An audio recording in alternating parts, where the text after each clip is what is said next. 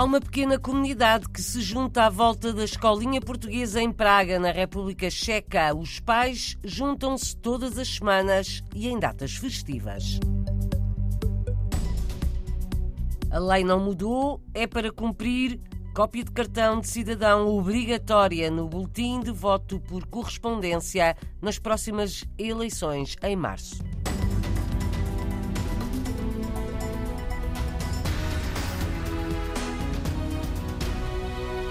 A lei não foi alterada, por isso volta a ser obrigatória a fotocópia do cartão de cidadão no boletim de voto por correspondência nas próximas eleições em março. São legislativas antecipadas para 10 de março.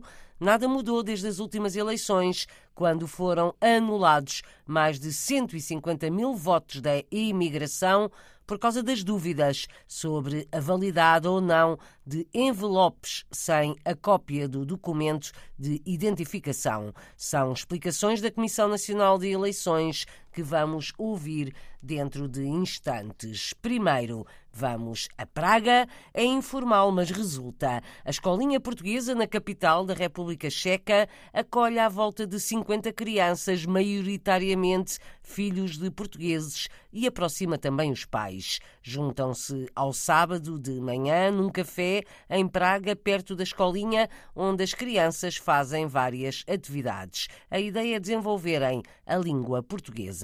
Por causa da escolinha, criou-se uma pequena comunidade, conta Sandra Orvalho, uma das professoras ou animadora que também tem os filhos na escolinha. Há um, um grupo de portugueses que se encontra à volta de, da escolinha, portanto, nós deixamos as crianças na escolinha e há um café onde, onde nos encontramos, que fica perto do colégio onde decorrem as atividades da escolinha. Criei amigos uh, através do projeto da escolinha, acho que todos os portugueses que estão envolvidos uh, na escolinha, como pais ou como professores, acho que todos criamos amigos e há uma comunidade portuguesa que se junta à volta da escolinha. Nós não vimos a nossa missão só o, o trabalhar com as crianças e fazer atividades atividades em português, mas também o juntar a comunidade eh, portuguesa eh, em Praga e à volta de Praga. Temos a festa de São Martinho, temos a festa de Natal, em junho fazemos sempre a celebração do Dia de Portugal e temos normalmente em maio quando o tempo já começa a estar bom, normalmente temos uma saída com um piquenique num, num parque.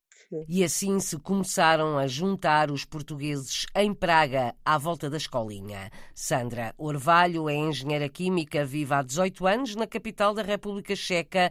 Começou por colocar os dois filhos na escolinha há 10 anos, mas entretanto assumiu também o papel de professora informal. São seis os professores animadores. As atividades recomeçam no próximo sábado, depois do período das festas. Sandra Orvalho, a cientista que se tornou professora informal, conta como se organizam. Neste momento temos inscritas 50 crianças. Eu não tenho formação pedagógica, sou cientista. Os elementos que nós temos neste momento, há o Sérgio Oliveira, que ensina português em Praga para estrangeiros, mais um cientista que é físico, que está responsável pela música. Temos o Luís, que é arquiteto paisagístico, a Cristina tem formação em matemática, mas faz gestão de projetos, a Catarina estudou animação cultural, neste momento trabalha trabalha como, como programadora. Como é que se organizam? Temos crianças dos 3 aos 15 neste momento. Eles estão divididos em três grupos. Os mais pequeninos, amanhã começa com música de boas-vindas, há algumas músicas tradicionais portuguesas que eles vão aprendendo. Depois há sempre uma história que é contada e depois há atividades que são desenvolvidas à volta da história. Há, jo há jogos, há trabalhos manuais. Eu estou com o grupo dos mais velhos e neste momento grupo dos mais velhos já não está uh, sempre no colégio. Fazemos atividades uh, fora, fazemos visitas a museus e o grupo do meio, neste ano estão a trabalhar autores portugueses e há um autor por manhã. Viaja-se de onde é que o autor é e desenvolve-se uh, interpretação de texto, desenvolvem-se atividades manuais.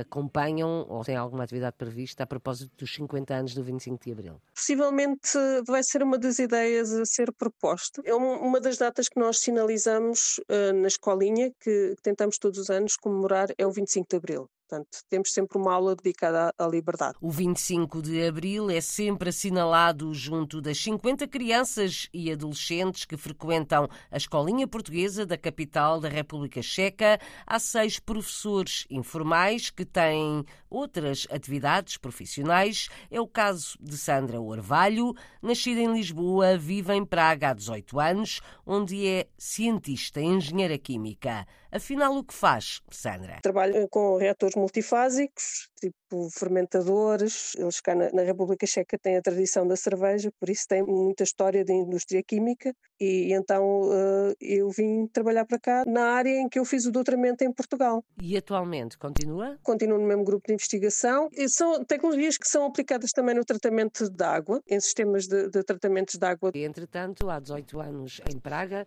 perdeu contacto? Uh, eu perdi quase contacto com a língua portuguesa, porque eu só falava com os meus pais e com, com, com a família. Eu vim para cá sozinha, não, não existia um português já cá, ou existiam, mas não, não existe os núcleos de, de como existem em França ou na Alemanha, que uh, existiam já várias gerações. Por isso aqui em Praga é uma, uma coisa recente. Os portugueses que vêm para cá não, normalmente não vêm ter com portugueses que já cá estão instalados. O meu marido é checo e eu tenho dois filhos que são luso-checos, mas que a, a língua do dia a dia é checo. E tudo isso mudou? Quando a minha filha nasceu, eu comecei a falar português, tinha razão para falar português no, no dia a dia. Sandra Orvalho, engenheira química que faz investigação em Praga, é também professora informal na escolinha portuguesa. Serão algumas centenas os portugueses na República Checa. Não há nada a fazer porque a lei não mudou. É obrigatória a cópia do cartão de cidadão no boletim de voto por correspondência nas próximas eleições em março. Há dois anos, na contagem dos votos em Lisboa, gerou-se uma grande confusão porque foram misturados boletins que tinham chegado da imigração na Europa. Uns tinham a dita cópia, outros não. Por causa disso, mais de 150 mil votos foram anulados. As eleições tiveram de ser repetidas para os portugueses na Europa. Agora, tudo na mesma, as eleições foram antecipadas para 10 de março. Como a lei não mudou, é obrigatória a cópia do documento de identificação no boletim de voto por correspondência para os portugueses no estrangeiro. As explicações na RDP Internacional são de Fernando Anastácio, porta-voz da Comissão Nacional de Eleições. O que a lei diz é que o cidadão que vota por correspondência deverá o voto que recebe, metê-lo no envelope. Por sua vez, esse voto, depois dentro do envelope e depois de fechado, acompanhado de uma cópia do cartão de cidadão, é metido dentro do outro envelope, que é remetido para escrutínio eleitoral. Na altura do escrutínio, ele é aberto, o envelope exterior, é verificado que existe lá uma cópia do cartão de cidadão e a seguir o voto dentro ainda do outro envelope é colocado numa urna que vai ser aberta de uma forma anónima e mais tarde. Portanto, aqui não há sequer a possibilidade de pôr em causa a confidencialidade do voto, que é uma das preocupações que as pessoas têm. Por isso, eh, vai ser assim. E não há margem para que não seja, porque não podemos correr o risco de descredibilizar o processo eleitoral. Quando uma lei for alterada, quando a lei mudar, pois com certeza, se for essa a vontade dos partidos políticos, do Parlamento, as regras são diferentes. Para já temos estas regras em vigor e é estas que terão que necessariamente cumprir sendo que os próprios envelopes que chegam a Portugal têm um código de identificação, portanto, que identifica tem, automaticamente tem, o eleitor. Tem, e há quem defenda que isso seria suficiente para fazer identificação. Para ele ser efetivamente assumido, tinha que ser através de uma alteração legislativa. O legislador, nestes dois anos, não promoveu qualquer alteração.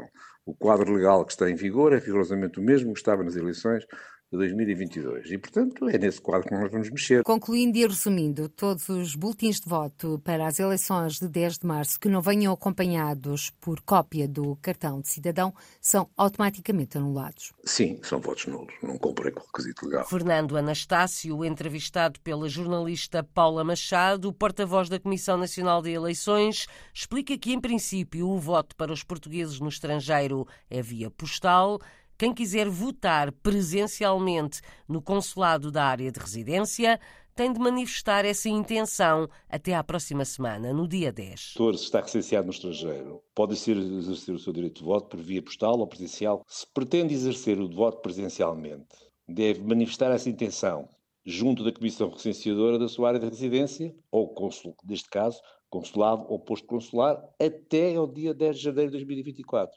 Se não o fizer, portanto, ou seja, manifestar essa intenção para exercer o direito de voto presencialmente, irá receber então na sua morada, na morada que consta no recenseamento eleitoral, a documentação para exercer o seu direito de voto postal. A questão que se coloca nestes casos é que muitas vezes o voto postal não chega ao destinatário. Haverá uma forma de essas pessoas poderem deslocar-se ao consulado onde estão recenseados para exercer o seu direito de voto presencialmente? Não, eh, de acordo com a, legislação em vigor, é assim, ou houve a manifestação até aos 70 dias anteriores da intenção de votar presencialmente e assim aí o, o voto é no consulado, ou se não houve, esse voto é necessariamente por via postal.